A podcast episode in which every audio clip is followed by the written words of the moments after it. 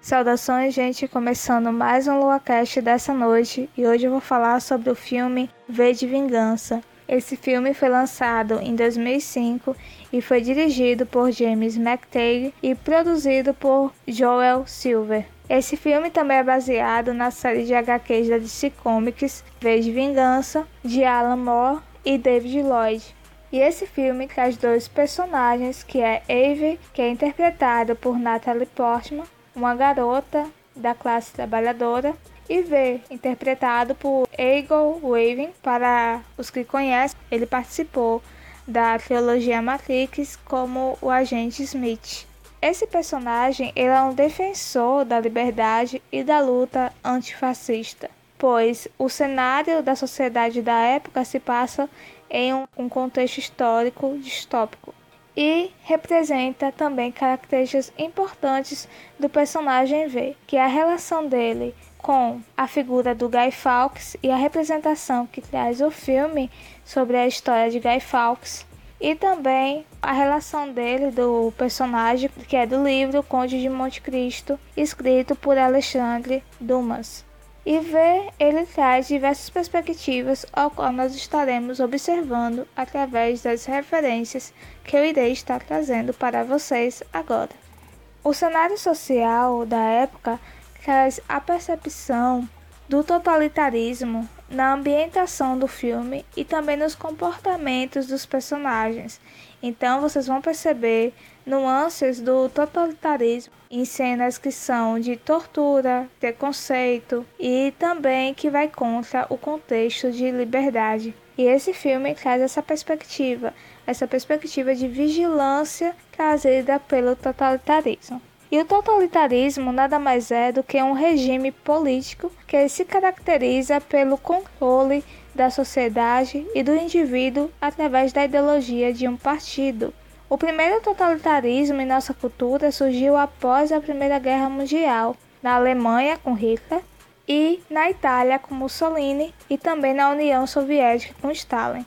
Também temos outros regimes totalitaristas que podem ser representados em nossa cultura, como o regime de Pinochet e também a ditadura militar aqui no Brasil. Peço que vocês pesquisem, leiam sobre, porque é muito importante nós sabermos de fatos históricos para compreender mais sobre nossa cultura e nossa sociedade de forma geral e principalmente não cometermos o erro do passado.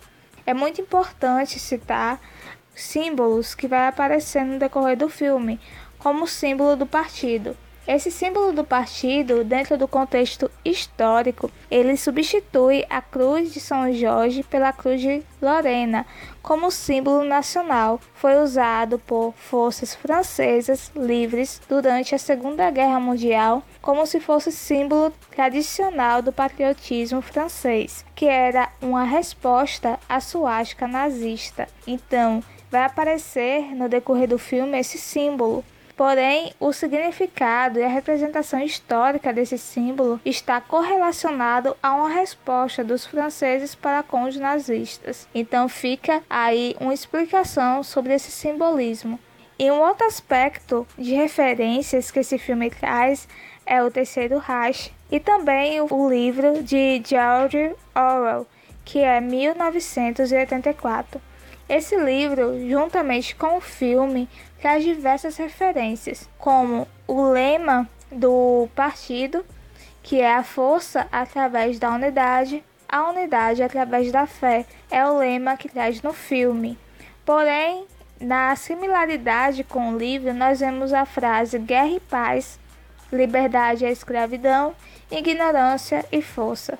Então nós vemos frases que remetem à questão do poder e da fé. E nos regimes totalitaristas, eles sempre trazem essa perspectiva de força, poder e fé para representar os ideais totalitários dos seus regimes. Tem um outro aspecto que se relaciona com o livro. No filme, tem o ditador Adam Super, que aparece nas TVs, em retratos nas casas da população, fazendo uma referência ao grande irmão do livro. Então, nós vemos esses aspectos de referência para nós relacionarmos acontecimentos históricos através de cenas do filme que são bem exemplificadas, bem objetivas, para que nós possamos observar as consequências de um regime totalitarista e sua relação com a sociedade e com a liberdade.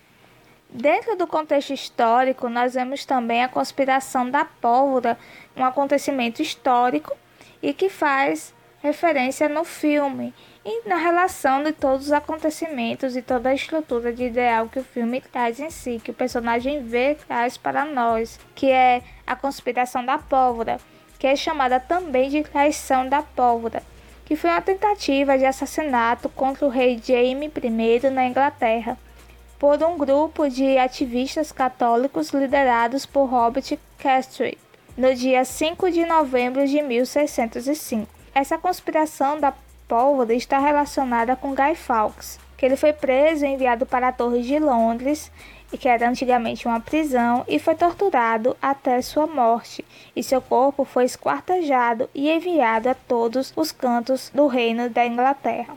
Então, atualmente, nós temos o Bonfire Night, que é uma forma de lembrar sobre esse acontecimento de 5 de novembro de 1605 e lembrar da figura de Guy Fawkes, a questão da traição para com o reino.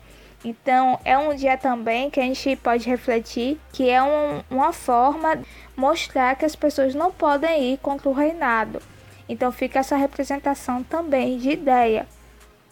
Mas isso só aconteceu quando Jaime ele era protestante e quando ele subiu ao trono substituindo a rainha Elizabeth I, eles pensaram, os católicos, que a perseguição iria parar, que havia uma perseguição dos protestantes aos católicos, e essa perseguição durou mais de 45 anos. E com isso, como teve a mudança de reino de uma pessoa para outra, eles pensaram que isso ia terminar. Só que foi ao contrário, não acabou. Só iniciou mais ainda essa incidência de conspiração e de perseguição. E essa noite de Guy Fawkes, a qual é demonstrada no filme, refere-se a esse episódio de Guy Fawkes, que é um inglês soldado, membro da chamada conspiração, a qual mencionei para vocês, e ele tenta explodir o parlamento inglês para matar esse rei Jaime I nessa presente data, a qual eu expus para vocês. Então a gente vê que o personagem ele traz dois lemas muito importantes para nós refletirmos, que é a ideia e o ideal.